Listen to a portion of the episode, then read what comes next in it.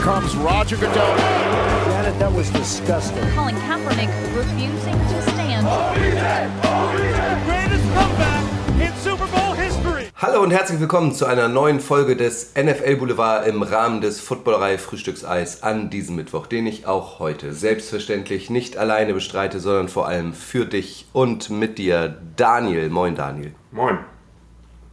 Daniel und ich, ihr wisst es vielleicht, sind in den USA gewesen. Wir haben uns auf die Spuren von Patrick Mahomes begeben. Wir haben ja ein Buch über Patrick Mahomes geschrieben, die unglaubliche Geschichte des NFL-Superstars, erschienen im Edelsport Und nun haben wir ihn leibhaftig gesehen konnten seine Spuren verfolgen, haben ein Highschool-Spiel gesehen, waren in der Stadt, äh, in der er aufgewachsen ist, waren an seinem College und waren bei den Kansas City Chiefs. Wir, Daniel, sind sogar hier in Kansas so ein bisschen stalkermäßig an seinem Haus vorbeigefahren. Das stimmt, genau. Wir sind einmal durch sein Viertel gefahren und äh, haben einmal äh, aus dem Auto sein, sein Haus sich angeguckt. Der lebt schon ganz gut. Absolut, also da war, es, es war ein Bungalow, also gar nicht so pompös, wie man es glauben mag. Vor allem nicht so pompös wie zum Beispiel Russell Wilson in, in Colorado. Ähm, mit aber diversen Autos auf der Auffahrt, als wir da vorbeigefahren sind, stand da auch gerade jemand und äh, entweder war das ein Security-Mann äh, oder er wollte ins Auto einsteigen. Das war schon so ein bisschen, da haben wir uns schon sehr stalkermäßig gefühlt. Ne? Genau, es war auf jeden Fall nicht das größte Haus in der Nachbarschaft, das äh, muss man ganz klar sagen. Ähm, aber auch da zeigt sich ein bisschen den, den, den Mahomes, den wir auch im Buch kennengelernt haben, der eben sehr verwurzelt ist, der, ähm, der dann doch etwas entspannter ist. Der muss nicht zeigen, dass er der geilste ist, der größte ist, der tollste ist, sondern der kann sehr, sehr gut eben als Teil dessen äh, sich wohlfühlen und muss nicht immer im Vordergrund stehen. Uns war es ganz wichtig, irgendwie das Leben äh, von Patrick Mahomes, das wir in diesem Buch karikiert haben, ähm, nochmal äh, leibhaftig quasi zu spüren. Deswegen lass uns das Feld doch mal von ganz vorne aufräumen. Wir waren ähm, in Tyler, vielmehr in White House. Das ist so ein Vorort von Tyler, östlich von Dallas. Ich würde sagen 10.000 Einwohner maximal, da wo er aufgewachsen ist. Ähm, ich habe mir die Stadt ehrlich gesagt ein bisschen anders vorgestellt. Letztlich gibt es so zwei große Straßen, äh, die durch dieses Örtchen führen und links und rechts sind dann so Wohnorte. Wie ist es dir so gegangen, als du durch den Kinder- und Jugendort von Patrick Mahomes gefahren bist? Na, wir waren ja äh, dann ein paar Tage später in dem Ort, in dem ich äh, hier ein Jahr verbracht habe in der, in der Highschool. Und im Prinzip war, also der Ort, wo ich dann war, der ist jetzt ein bisschen größer geworden, aber damals war der genau so. Es gibt eine Kreuzung, an der sind die wichtigen Supermärkte, die wichtigen unterschiedlichen Fastfood-Läden einmal aufgereiht. Ähm, und ähm, diese Orte leben davon, dass man ein Auto hat. Also ohne Auto kann man da gar nicht, gar nicht leben. Ähm, und ähm, genau so ist eben auch, auch White House. Das ist eine typische Vorstadt. Man fährt über einen Highway dahin. Äh, es gibt einen zweiten Highway, der sich da trifft. Und das ist sozusagen die Ortschaft, die da entstanden ist. Und drumherum sind da ganz viele Straßen, in denen ähm, die Häuser sind, in denen die Leute wohnen. Äh, völlig unspektakulär. Man kann da nicht mal durch den Ort schlendern und so ein bisschen was aufsaugen, Gefühl haben, sondern man kann da hinfahren, man kann das sehen. Man kriegt sieht die Highlights wie die Highschool-Stadien, wie vielleicht ähm, der, der McDonalds, der Sonic die Tankstelle und, äh, und dann sind da ein paar Läden, wo man ist. Aber die Amerikaner, die fahren, wenn sie dann irgendwas brauchen, in die Mall, ähm, die dann eine halbe Stunde, 20 Minuten, Viertelstunde weg ist. Ähm, und dem Ort ist nicht viel mehr als das, was man nötig ist, was man braucht. Fast Food, gutes Stichwort, gibt es natürlich hier in Amerika an jeder Straßenecke. Ist für Patrick Mahomes auch wichtig, weil im Laufe seiner Kindheit, im Laufe seiner Jugend ist ja auch seine große Faszination für Ketchup entstanden.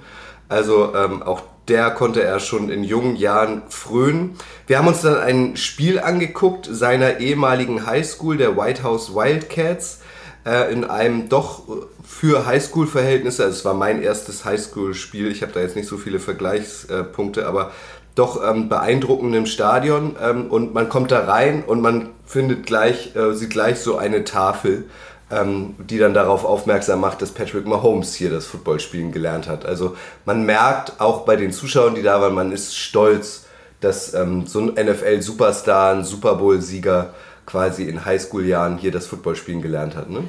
Wir haben ja im letzten Podcast ja schon ein bisschen drüber geredet und ähm, das, das kann, man, kann man nur bestärken. Am Ende lebt so eine ganze Stadt Highschool-Football. Jeden Freitagabend, wenn das Heimspiel da ist, sind die Leute im Stadion. Wir haben gesagt, so 10.000 Leute, ich glaube, es sind ja 7.000, 8.000 Leute, die in White House leben. Äh, und ähm, mindestens genauso viele Plätze hat dieses Stadion. Das heißt, im Prinzip ist jeder, ob er nun mag oder nicht, äh, am Freitagabend dabei, weil das ein soziales Event ist. Die Leute ja gar nicht nur zum Football gucken da. Das Spiel war relativ schnell entschieden und trotzdem hatten die Spaß, weil die Marching Band da war, weil alles Mögliche an, äh, an Themen drumherum passiert sind. Und Patrick Mahomes ist deren großer Stolz. Der hat, hat es geschafft, aus dem Ort rauszukommen.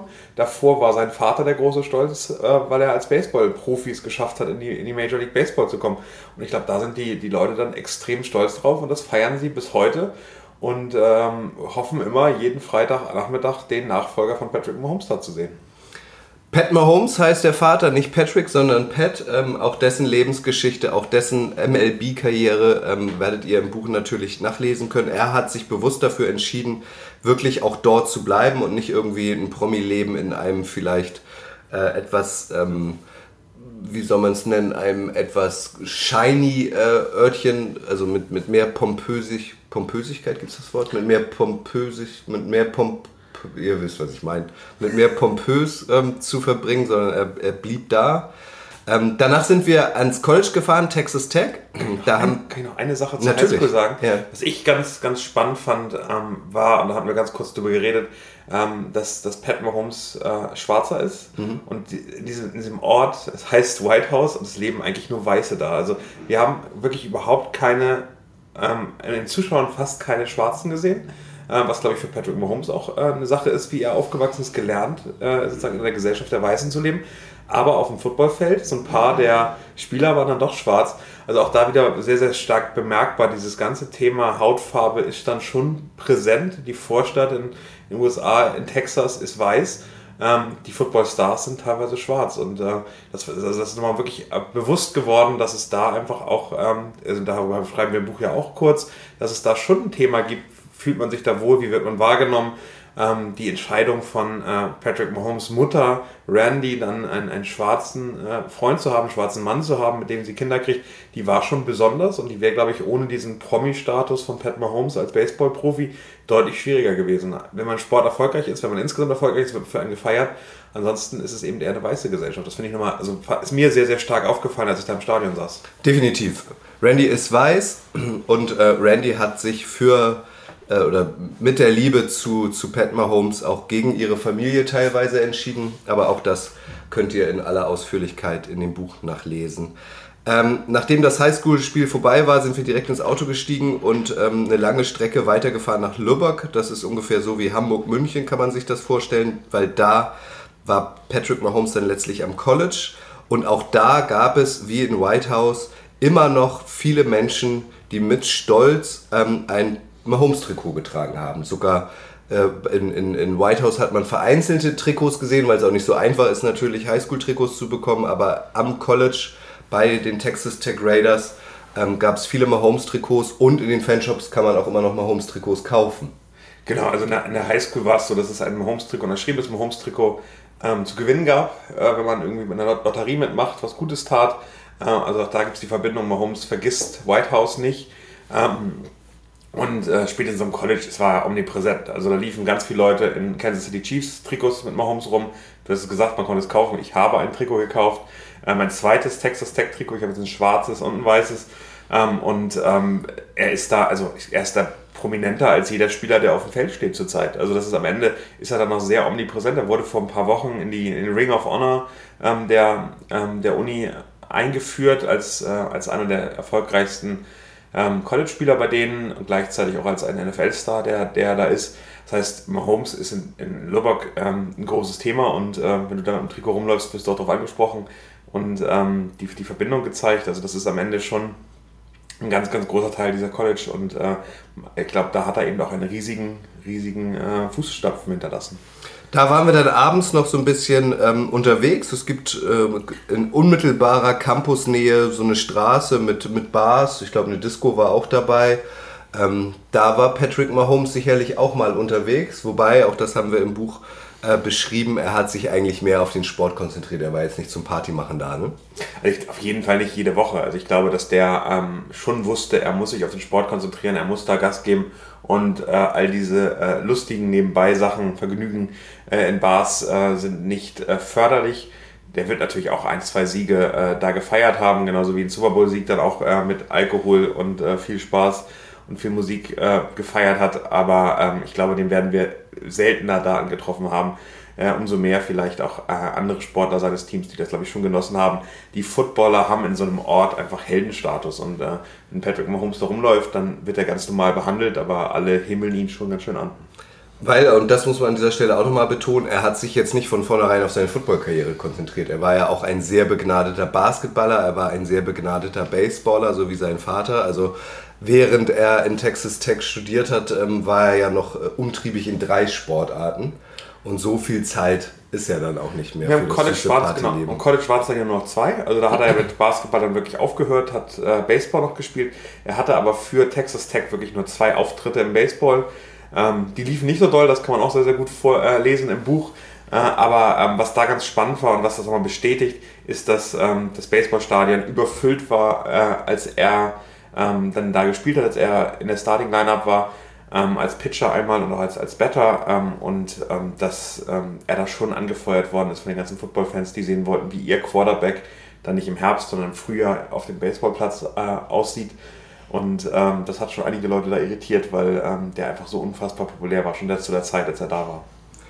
Mit unserem Ausflug ähm, nach Whitehouse östlich von Dallas und nach Lubbock ähm, weiter raus westlich ähm, von Dallas hatten wir quasi so die Vergangenheit von Patrick Mahomes abgehakt, sind dann nach Kansas City gefahren, waren in der Gegenwart und haben uns zunächst erstmal ein Fußballspiel angeguckt, nämlich von ähm, Sporting Kansas City gegen DC United aus der Major League Soccer. Ähm, uns war das beiden nicht bewusst, das war kein Topspiel. Also beide Teams haben keine gute Saison bisher abgelegt. Das war so gefühlt Vorletzter gegen Drittvorletzter. Ähm, aber auch da war wieder ein Hauch von Patrick Mahomes zu spüren, weil ähm, er äh, ist, bewegt sich hier nicht nur in seiner Football-Bubble, sondern ist auch regelmäßiger Gast in diesem kleinen, sehr schnuckeligen, sehr gelungenen Fußballstadion. Und äh, du hattest erzählt, da gibt es auch ein Video, wo er, ich glaube, in der Loge ist und dann so rauswinkt und die ja, Leute voller Ekstase ihm zujubeln. Ja, ich glaube, im, im, Pokal war er da, war in seiner Loge ähm, und ähm, die haben, glaube ich, ganz spät das, das entscheidende Tor geschossen. Und er hat eben, eben unfassbar gefeiert. Und da waren ganz viele andere Chiefs-Spieler aber man merkte schon, dass er so der, der Fußballfan ist. Dazu muss man sagen, dass seine Frau Brittany selbst Fußballprofi war, die hat in Island gespielt, die hat auf dem College sehr erfolgreich als Schwimmerin gespielt. Ähm, da ist eine Nähe da. Bei der Frauenmannschaft sind sie auch, also ist sie auf jeden Fall investiert und ist auch Teil, Teil Ownerin ähm, des Teams. Ich glaube, er ist auch, gehört auch zur Ownergruppe von Sporting KC, so heißt das Team. Ähm, also da hat er auch, und das ist das merkbar, finde ich hier ganz, ganz stark, dass äh, Mahomes in der Stadt Kansas City Interesse hat, Teil dieser Community zu sein. Der investiert in die, der ist Teil von den Royals, also dem Baseballteam, der ist Teil von, von den Football, Fußballteams teilweise. Also man merkt eben, der möchte hier eine, eine Rolle spielen, der ist nicht nur kurz hier, der, der hat seine ganze Karriere hier geplant, der hat dazu immer noch weiterhin den, den Standort Texas äh, in Fort Worth, glaube ich, äh, hat sein Vater eine Wohnung, da lebt er auch, da hat er sich auch getroffen mit den Receivern vor der Saison. Aber Kansas City ist seine Heimat, da, da, da kennt man ihn, da, da lässt man ihn, glaube ich, auch leben. Ich glaube, die Leute lassen ihn hier auch seinen Platz. Also es war jetzt, als wir dem Haus waren, nicht so, dass da irgendwie Menschenmassen vorgewartet haben, geguckt haben, ob sie ein Autogramm kriegen, sondern im Prinzip, glaube ich, lassen die ihn alle leben äh, und äh, das geben ihm seine Ruhe, damit er sich aufs Footballspielen konzentrieren kann. Am Mittwoch, ähm, das Spiel gegen die Chargers, was wir live gesehen haben, war ja Thursday Night. Am Mittwoch waren wir dann das erste Mal im Arrowhead Stadium. Ähm, Daniel hatte da einen Termin und wir waren auch im Pro Shop. Ähm, da ist Patrick Mahomes natürlich präsent. Danach sind wir in, äh, nach Downtown gefahren und da fällt es noch mehr auf, finde ich, wie präsent er ist. Ganz viel Graffiti, ähm, es gibt so einen, so einen, so einen wie soll man es nennen, so einen, so einen kleinen Ort, wo sich dann auch immer die Kansas City Chiefs-Fans downtown zum Feiern treffen mit ganz vielen Bars und so weiter. Da sieht man dann auch nochmal die Omnipräsenz ähm, von ihm in der Stadt. Ne? Genau, aus der Power and Light District in Kansas City. Ähm, das sind Straßen, da hängen wirklich an, an den Straßen Laternen, Chiefs-Flaggen. Ähm, da gibt es diese kleine Bühne mit, äh, mit einem äh, Bereich davor, wo die Fans Auswärtsspiele sich angucken können oder eben Heimspiele, wenn sie nicht da sind. Und ähm, die Chiefs sind einfach sehr, sehr tief verwurzelt in dieser Stadt. Also Kansas City hat jetzt nicht so unfassbar viele Themen. Ich glaube, es ist die äh, Barbecue-Hauptstadt äh, der Welt. Ähm, das werden wir Glück auch noch, für ihn, dass er da gelandet ist als Ketchup-Liebhaber. Ja, ganz genau. Aber das werden wir auch nochmal äh, heute, ist gerade Freitag, äh, testen, bevor wir morgen zurückfliegen. Ich äh, zwinge Kutsche dazu, jetzt auch nochmal hier richtig schönes Kansas City Barbecue zu genießen. Ähm, damit wir ähm, da auch mal zeigen und gucken, wie, wie der Hintergrund ist. Aber es ist eben genau so, ähm, dass dieses, dieses Team unfassbar hier in dieser Stadt dran gekommen ist. Hier ist jeder Chiefs-Fan, hier ist gefühlt jedes Haus, wenn man reinguckt, hängt eine Flagge, ist irgendwann Aufkleber am Auto, ähm, reden die Leute. Wir waren dann am Donnerstag ja beim Spiel, danach äh, wirst du überall angesprochen, wie war es beim Spiel, wie war die Stimmung, wie ist es ausgegangen. Also die Leute sind super interessiert, mit dir über die Chiefs zu reden. Ja, also gefühlt hat hier jeder irgendwie Chiefs-Merch an, auch im Alltag. Das kann ich definitiv bestätigen. Wir haben dann bei unseren langen Autofahrten auch hier durch die Stadt nochmal drüber gesprochen, ähm, diesen ähm, Prozess des Drafts, wo landet er dann eigentlich äh, letztlich in der NFL beschrieben und so rückblickend muss man wirklich sagen, für ihn ist das eigentlich optimal gelaufen. Nicht allzu weit weg von seinen Wurzeln, von seiner Heimat ähm, ist er hier jetzt ähm, mitten im Land äh, der große Held ähm, und geht jetzt nicht so wie zum Beispiel in Millionenmetropolen wie LA oder New York unter. Also er ist hier der König der Stadt. Genau, also man muss dazu sagen, Patrick Mahomes war in seiner Jugend Dallas Cowboys-Fan, kein Wunder, anderthalb Stunden von, von Dallas gewohnt, aufgewachsen. Ähm, da hätte man ihn wahrscheinlich auch sehr, sehr gut äh, verorten können. Ein anderes Team, was im Draft interessiert war, waren die Saints. Ähm, da wäre auch nicht so weit weg gewesen. Aber Kansas City sind eben ein paar Autostunden, das ist eine Stunde mit, mit dem Flugzeug äh, relativ einfach zu erreichen. Seine Familie fliegt hier im Privatflieger direkt nach Kansas City zu den Heimspielen. Das ist sehr angenehm und ich glaube, es ist für ihn der optimale Ort, weil ähm, man hat immer das Gefühl, wenn man auf dem Platz sieht, wenn man diese Hype-Up-Videos sieht, dass der Typ ist super outgoing und äh, extrovertiert. Das stimmt überhaupt nicht. Der ist eigentlich ein introvertierter Typ, der gerne auch die Ruhe mag. Und die hätte er eben in LA, die hätte er in, in New York oder in, in Florida gar nicht in der Art und Weise. Und der genießt das, glaube ich, sehr, dass er sich nach den Spielen, nach all den Sachen zurückziehen kann, dass er ruhig sein kann, dass er nicht jeden Tag irgendwie voll im Medienrummel steht und äh, 20 äh, Journalisten irgendwie warten vom, vom Trainingsgelände, um ihn zu, zu erreichen, sondern ich glaube, das geht hier sehr viel, sehr viel Respekt, äh, wird, wird er hier behandelt und wird in Ruhe gelassen. Ähm, und auch äh, seine Familie. Wir haben äh, leider Gottes Jackson Mahomes nicht sehen können, sein Bruder, aber auch die äh, werden akzeptiert hier. Also ich glaube, das sind einfach nur anders, anders andere Teams-Fans, die sich über die dann mokieren, aber hier in, in, in Kansas City sind die alle völlig okay und werden in Ruhe gelassen. Dasselbe gilt sicherlich auch für Brittany, die der, der die ein oder andere ähm, vielleicht ein bisschen strange findet. Beim Spiel, bummelig 70.000 Leute waren da. Äh, alle in Rot gekleidet, alle ähm, hauptsächlich mit Trikots ausgestattet und die Hälfte aller Trikots war Mahomes, ganz klar. Ne? Man, sieht, man sieht einen Kelsey, man sieht auch noch einen Honey Badger ähm, aus der Vergangenheit, aber ganz viel Mahomes. Ich finde die zwei großen Trikots, das hat mich ein bisschen überrascht, sind Mahomes und der andere ist Derek Thomas. Das sind so die beiden ganz prominenten äh, ähm, Trikots, ich glaube, Derek Thomas muss man sagen, die, die Geschichte ist extrem gut im Buch äh, nachzuvollziehen. Der ist eben eine Legende hier, ähm, nicht nur wegen seinem äh, Spielen auf dem Platz, sondern eben auch wegen der Hintergeschichte. Auch das ist tragisch, auch das äh, ähm, am Ende wirklich äh, was Besonderes, aber der wird eben noch gerade von den älteren Fans sehr geschätzt und sehr gefeiert und äh, sehr gesehen. Ich habe und habe mich darüber gefreut, ein von Len Dawson unterschriebenes Trikot am, am, am Leib eines älteren Fans gesehen, äh, das auch fotografiert, weil ähm, der ja gerade gestorben ist. Ähm, der ist jetzt gerade noch sehr omnipräsent auch im Stadion gewesen, ähm, aber ähm, am Ende Patrick Mahomes dominiert. Len Dawson, der erste Quarterback äh, dieser Football-Franchise und äh, neben Patrick Mahomes der einzige Quarterback, der den Super Bowl in die Stadt geholt hat. Äh, als es dann losging, wir waren sehr früh im Stadion beim Warmmachen, als Patrick Mahomes dann aufs Feld kam, ähm, war natürlich die Hölle los. Ähm, vor allem auch kleine Kinder äh, wollten so nah wie möglich ähm, ihrem Idol sein. Und beim Einlauf ähm, die, die großen oder die Offensivspieler wurden dann nacheinander vorgestellt. Äh, Patrick Mahomes kam natürlich als letzter raus. War es auch nochmal wahnsinnig laut. Ne? Also da sieht man auch nochmal, wie beliebt der hier ist und wie sehr ihm die Leute zujubeln.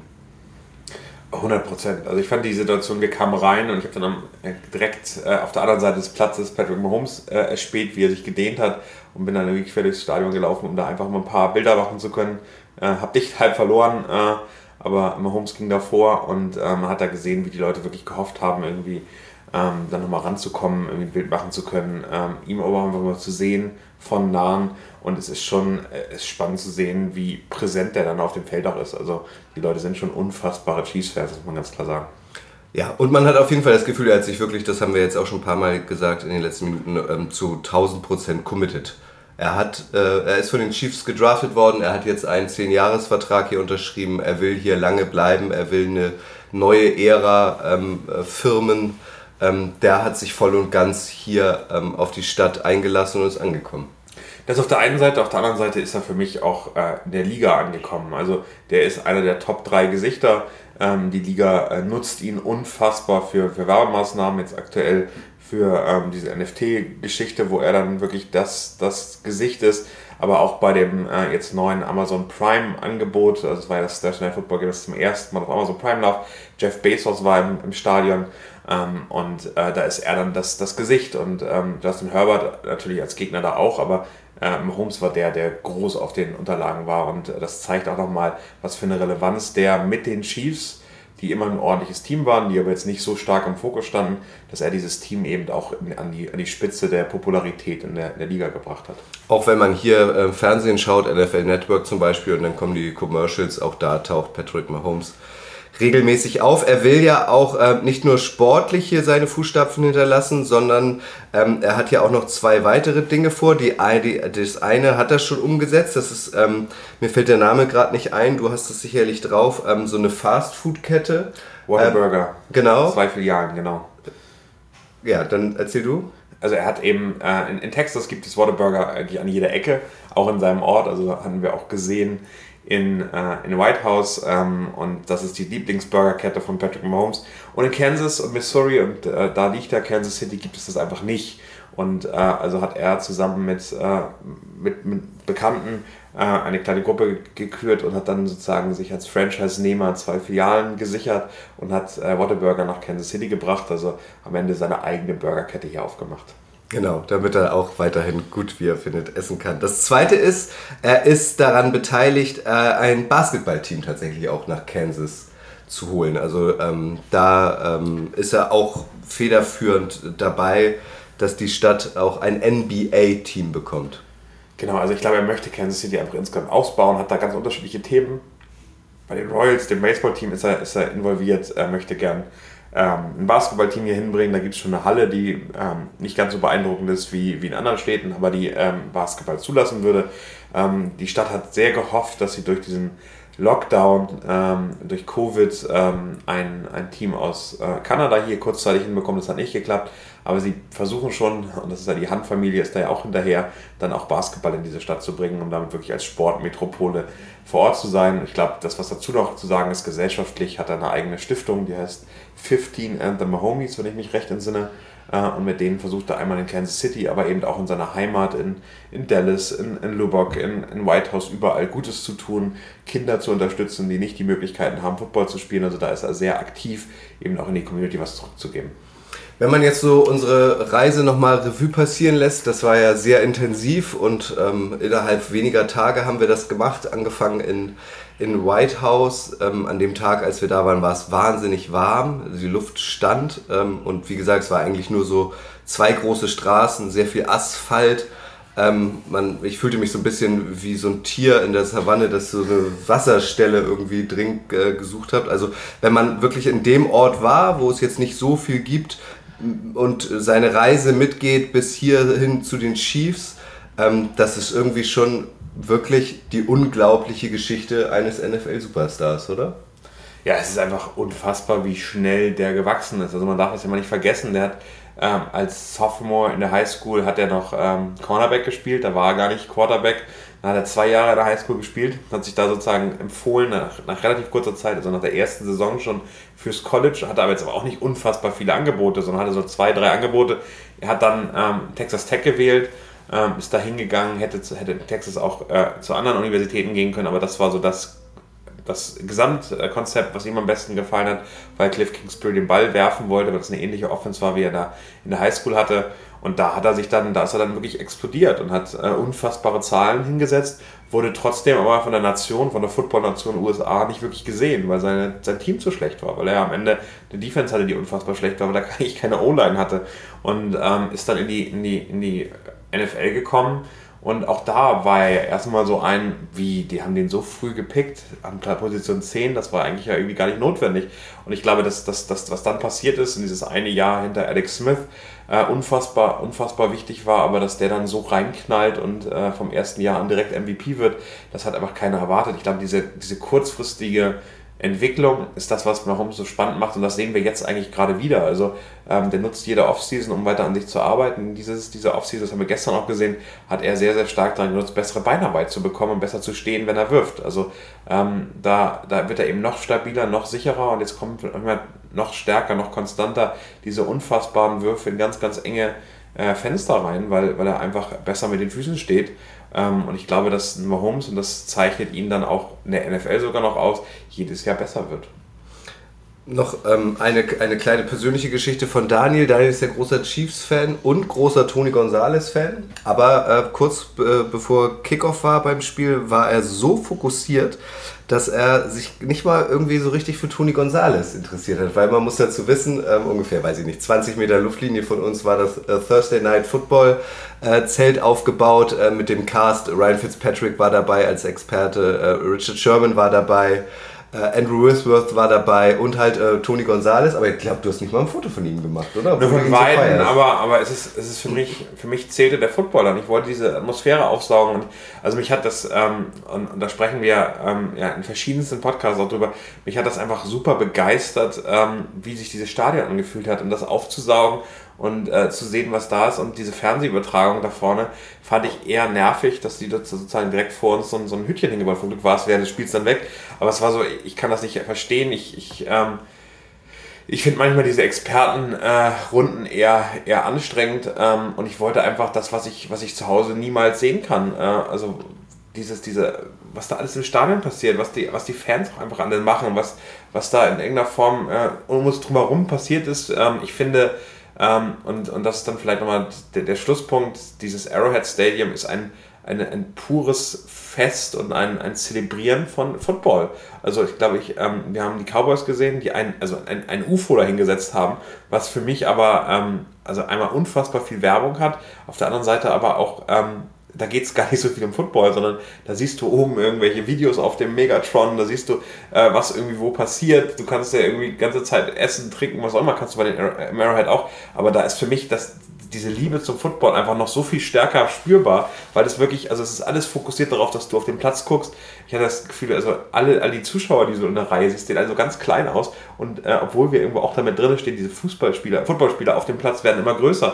Und mich hat das super fasziniert, was dieses Stadion mit einem macht und äh, von daher war ich gestern da völlig fasziniert und verzaubert. Auf jeden Fall eine elektrisierende Stimmung, ähm, sehr viel, also sehr, sehr viel Energie auch aber Tony Gonzalez war doch der, von dem du das erste Chiefs-Trikot hattest, richtig? Tony Gonzalez war der, den ich vor ähm, 20 Jahren das erste Mal im Stadion gesehen habe und der mich da beeindruckt hat, weil er einfach eine, eine körperliche Dominanz hatte im, gegenüber Verteidigern ähm, die, ich, die ich selten gesehen habe. Das ist, glaube ich, nur vergleichbar mit, mit äh, Gronk und äh, Travis Kelsey dann am Ende, äh, die ähnlich, ähnlich krass aufgetreten sind. Travis Kelsey hatte leider gestern äh, nicht seinen besten Tag, äh, wurde sehr, sehr stark, sehr clever von den Chargers aus dem Spiel genommen. Ähm, aber trotzdem äh, war das einfach ein, ein also für mich stand gestern das Spiel im Vordergrund und dann Mahomes und alles andere. Und Tony Gonzalez ist dann eben auch nur noch Experte. Also er ist nicht mehr dieser Spieler, der mich fasziniert, sondern er sitzt da und sagt dreieinhalb interessante Sätze über, über seine Zeit bei den Chiefs. Also das gucke ich mir gerne nochmal im TV an, aber äh, im, im Stadion zählte das für mich nicht so stark. Der Name Len Dawson ist gefallen, Tony Gonzalez ist gefallen, ähm, es, Derek Thomas, der Name ist gefallen. Also im Buch ähm, Patrick Mahomes geht es nicht nur um ihn, sondern natürlich irgendwie auch um die größten Legenden der Chiefs, aber auch um äh, Geschichten ligaweit, um Geschichten footballweit. Wie ist eigentlich der Super Bowl entstanden? Zumindest der Begriff. Auch da äh, haben die Chiefs in Person äh, von äh, äh, Lamar Hunt ähm, ihre Finger im Spiel gehabt. Ähm, also es ist ein Footballbuch, eine Lebensgeschichte und Daniel und ich würden uns wahnsinnig freuen, wenn ihr mal reinlesen würdet, ähm, dem Buch eine Chance gebt. Ähm, uns auf jeden Fall hat es mit diesem Trip jetzt irgendwie äh, noch mehr mit der Person und mit den Chiefs verbunden. Ne? 100 Prozent. Ich glaube, was worüber wir noch nicht geredet haben, ist das Tailgating äh, im, im Arrowhead. Also im Prinzip ähm, sind die Leute ab 8 Uhr morgens am Game Day, das Spiel wird um 19.15 Uhr, stehen die vor den Türen des Parkplatzes und bauen da schon auf und ab 14.30 Uhr dürfen die dann rein. Und äh, da sind 19.000 Parkplätze. Ich hatte das Gefühl, mindestens 10.000 Parkplätze waren um 15 Uhr schon ähm, vollständig besetzt. Und ähm, die Leute machen ihr eigenes kleines Festival daraus. Also am Ende ist das dann nicht mehr ähm, nur ein Footballspiel, sondern am Ende haben die den ganzen Tag, die nehmen sich frei, die nehmen sich den Tag danach frei und die machen ein Festival daraus. Also die feiern da, die machen Musik, die haben ihre, ihre kleinen äh, Zelte dabei, ähm, haben ihre eigenen Toiletten dabei und feiern und essen Barbecue und laufen da rum und äh, jubeln sich an und auch da die Hälfte mit Mahomes-Trikots äh, und äh, genießen das sehr. Und wenn man dann hinkommt und sagt, we are from Germany, dann rasten sie aus und wollen einen eigentlich gar nicht mehr loslassen. Also am Ende ähm, ist das ja viel, viel mehr als nur diese drei Stunden Footballspiel, sondern eigentlich ist das ein Tag äh, völliger Chiefs-Fanatismus. Definitiv. Äh, eine verrückte Kultur, dieses Tailgating. Das gibt es bei uns ja in der Form irgendwie gar nicht. Wenn, wird sich bei uns schon zum Vorglühen in der Bar getroffen, aber dass man sein Auto mitnimmt, dann den riesen Grill rausholt, um da die Rippchen draufzulegen. Ähm, auch, das war, auch das war eine geile Erfahrung irgendwie. Daniel, abschließend, mir hat es ähm, sehr viel Spaß gebracht. Ähm, wir haben sehr viele Footballspiele gesehen, ähm, sehr viele Kilometer abgerissen, aber ähm, das war eine coole Erfahrung, die wir hier gemacht haben. Cooles Erlebnis, ne? Ja, und du hast immer noch kein Mahomes-Trikot. Ich habe immer noch kein Mahomes-Trikot, was aber daran liegt, dass ich generell nur ein Trikot besitze und das, ist, das gehört Blake Bortles. Das stimmt ja auch nicht ganz. Uganda habe ich noch. Und du hast auch, du hast doch auch ein Chiefs-Trikot. Das stimmt, das habe ich geschenkt bekommen. Das habe ich aber nicht mitgenommen. Das ist mir einfach viel zu groß. Ich bin kein Trikottyp. Ich sehe da drin aus wie im Nachthemd. Gut, also danke dir, Daniel, äh, für die schöne Zeit hier ähm, und ähm, für nochmal äh, deinen Gedankenaustausch hier in diesem Podcast. Danke euch fürs Zuhören. Wie immer gilt, wenn ihr künftig Wünsche habt, äh, worüber wir mal im NFL Boulevard äh, sprechen sollen, schickt uns eine E-Mail an redaktion.footballerei.de oder schreibt uns direkt über die sozialen Medien an. Dann versuchen wir das umzusetzen. Vielen Dank an dieser Stelle. Ihr wisst, das Wichtigste ist, bleibt gesund. Bis dahin. Arrest warrant, Aaron Hernandez. Here comes Roger Goodell. Janet, that was disgusting. Colin Kaepernick refusing to stand. Greatest comeback in Super Bowl history.